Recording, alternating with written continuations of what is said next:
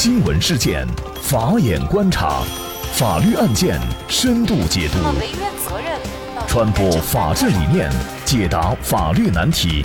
请听个案说法。大家好，感谢收听个案说法，我是方红。今天呢，我们跟大家来关注全职太太离婚获五万元的家务劳动补偿。那具体案情，我们先一同来关注。据北青网报道，近日北京房山法院适用民法典新规定，首次审结一起离婚家务补偿案件。陈先生和王女士2015年登记结婚，并育有一子，双方2018年开始产生矛盾，并在2018年7月开始分居至今。自2018年11月后，孩子随王女士居住生活。陈先生于2019年向法院提起诉讼，要求离婚，然后又撤回起诉。之后又在二零二零年起诉离婚，法院判决驳回陈先生的离婚诉求。二零二零年十月，陈先生再次向房山法院提起诉讼，请求法院判决双方离婚，孩子归陈先生抚养，并要求分割共同财产及共同债务。王女士认为夫妻双方感情尚未破裂，不同意离婚。其次，婚后王女士照顾孩子、料理家务，陈先生除了上班，其他家庭事务几乎不关心也不参与。同时，他还要求分割财产，并赔偿物质损失和经济损失，共计十六万元。那本案呢，是目前媒体报道的首例民法典实施以来，全职太太离婚获得家务补偿的案件。那么，这起案件的法律依据是什么？家务补偿、劳动补偿的数额多少才是合理的？家庭主妇或者是为家庭付出比较多的婚姻中的一方，如何能够主张相对高额的劳务补偿？那就这相关的法律问题，今天呢，我们就邀请全国优秀律师事务所云南大韬律师事务所副主任、婚姻家庭法律事务部主任、国家婚姻家庭咨询师谭英和我们一起来聊一下。谭律师您好。主持人好，听众朋友们好。嗯，感谢谭律师。那这个案件呢，我们会发现啊，陈先生呢，他为了离婚是起诉了三次啊，但是呢，每一次呢，王女士都认为夫妻感情没有破裂，不同意离婚。那么在这种情况下，法院最终判决离婚，它的依据会是什么呢？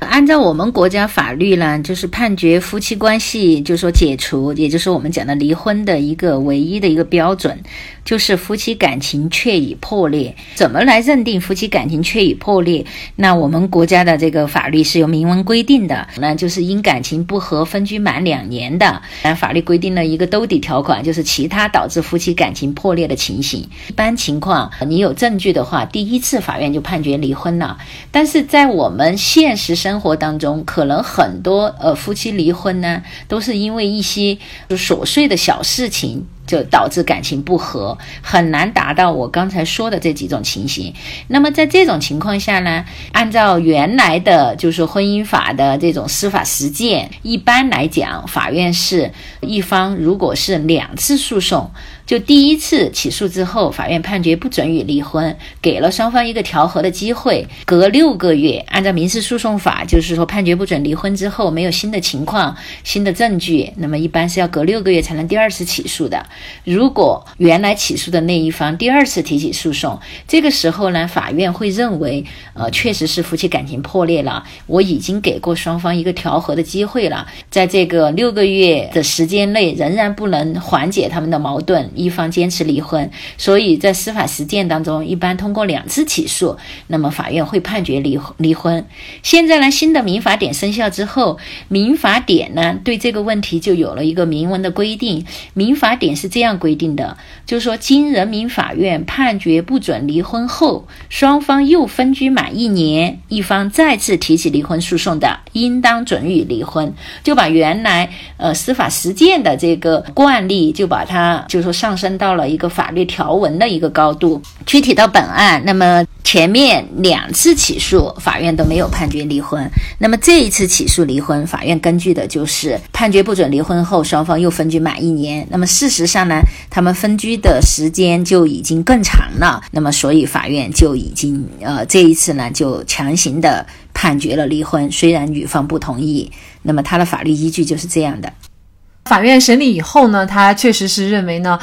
陈先生多次起诉离婚，并且呢，双方现在已经是分居满两年了。虽然是王女士不同意离婚，但是呢，已经足以证明双方的感情已经破裂。那法院一审是判决陈先生和王女士离婚，孩子呢由王女士来抚养，陈先生每月呢是给付抚养费两千元，享有探望权。那共同财产呢是由双方平均分割。同时呢，法院也判决陈先生要给付王女士的家务补偿款。五万元。那这个案件呢，目前还在上诉期内哈。但是呢，这个全职太太离婚的时候呢，向对方提出劳务补偿的这个主张呢，应该说啊，也是这一次民法典实施后的啊首起被公开的这样的案件哈。也就是说。沉睡的家务劳动补偿制度被这个案件激活了，这个判决呢也为此呢，呃，被很多的这个法律人士所关注哈。那么这个判决的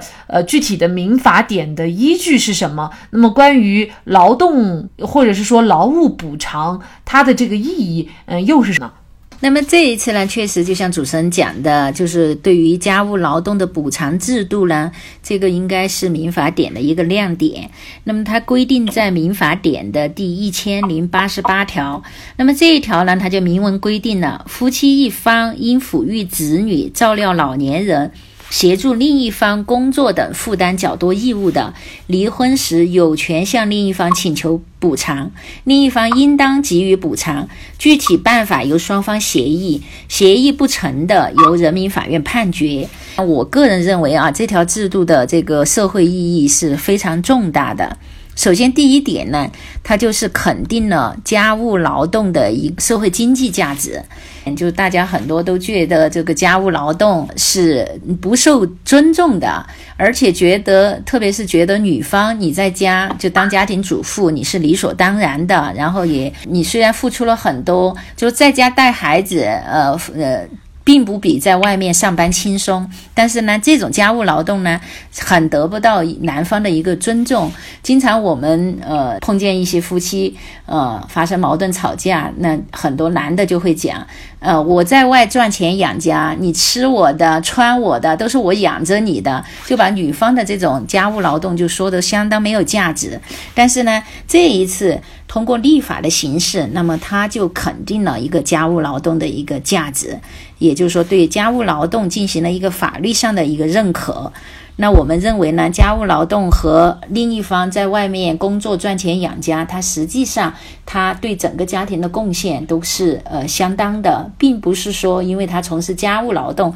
他就矮人一等，这个是第一点意义。那么第二个呢，我觉得这条制度呢，就是更能贯彻呃男女双方夫妻在家庭关系中地位平等、权利义务一致的这个法律的一个原则。呃，女方从事家务劳动受到了法律的一个尊重，那么同时呢，也得到了相应的补偿，那么体现了权利义务义务一致的这个法律原则，也就更加公平了。第三点呢，那么我认为呢，对于长期从事家务劳动的这一方呢，就是心理上这种抚慰的这个意义呢是比较重大的。那我们也经常看到有很多呃女性生了孩子之后，长期在家里呃从事家务劳动，很有可能就患上什么。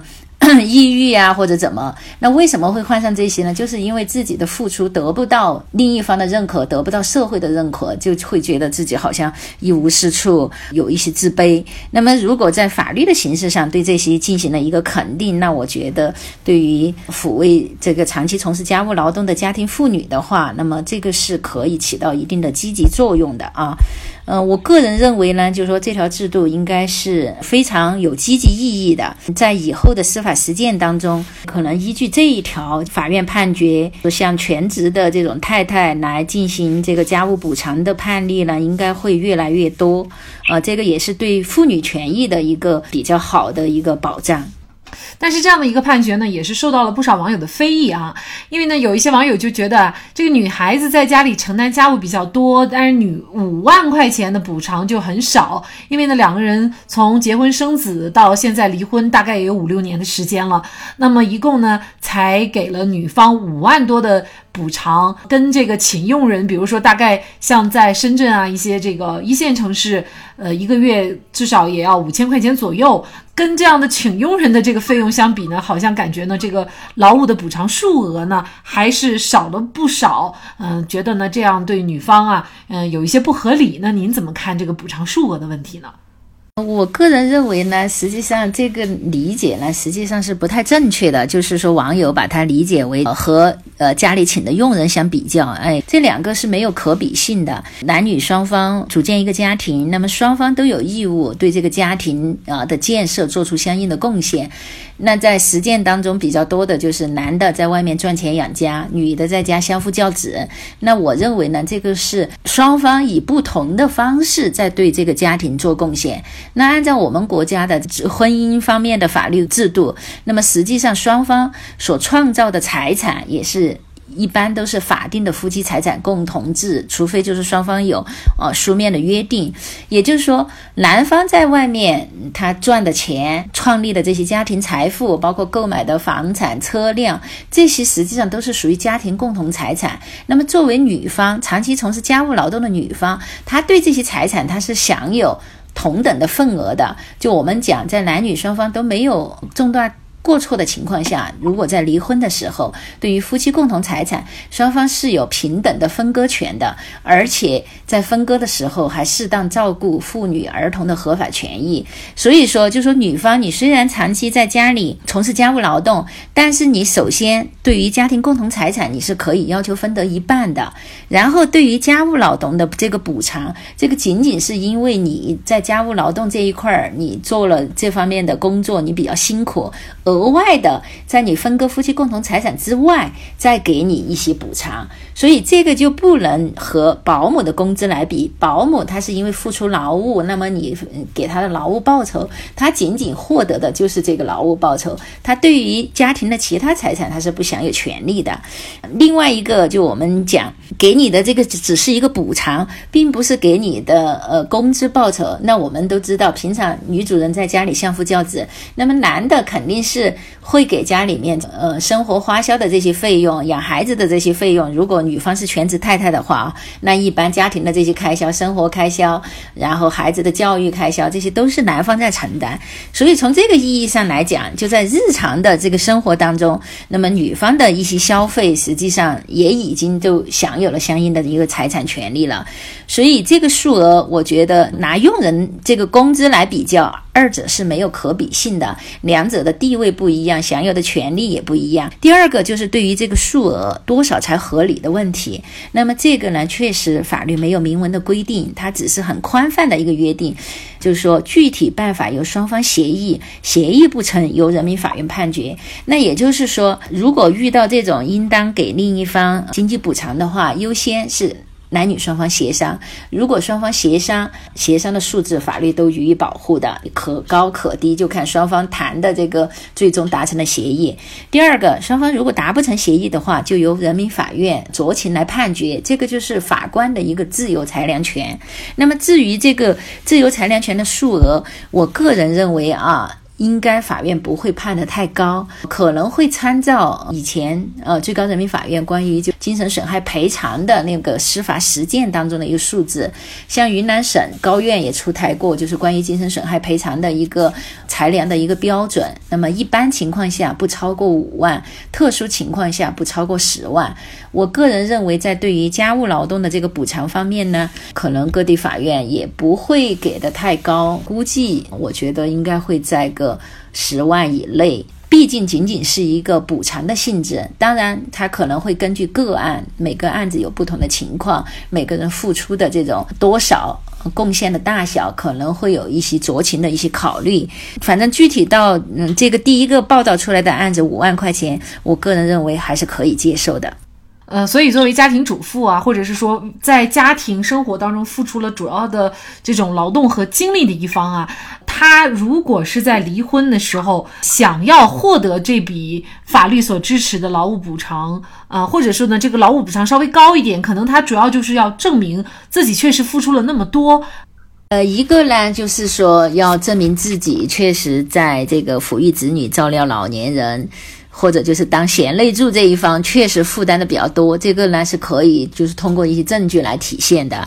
第二个呢，我觉得呢，就是说有条件的话，有谈判基础的话，最好能够双方协商，就是协商啊，男方愿意给你一百万、两百万，那这个都是受法律保护的，只要双方达成协议，把它确定下来。如果协商不了呢，通过法院判的话啊，按照司法一贯的惯例，我个人认为这种补偿不会太高。所以呢，还是就说建议，就说遇到这种问题的话，双方能协商的话，先先走协商的途径。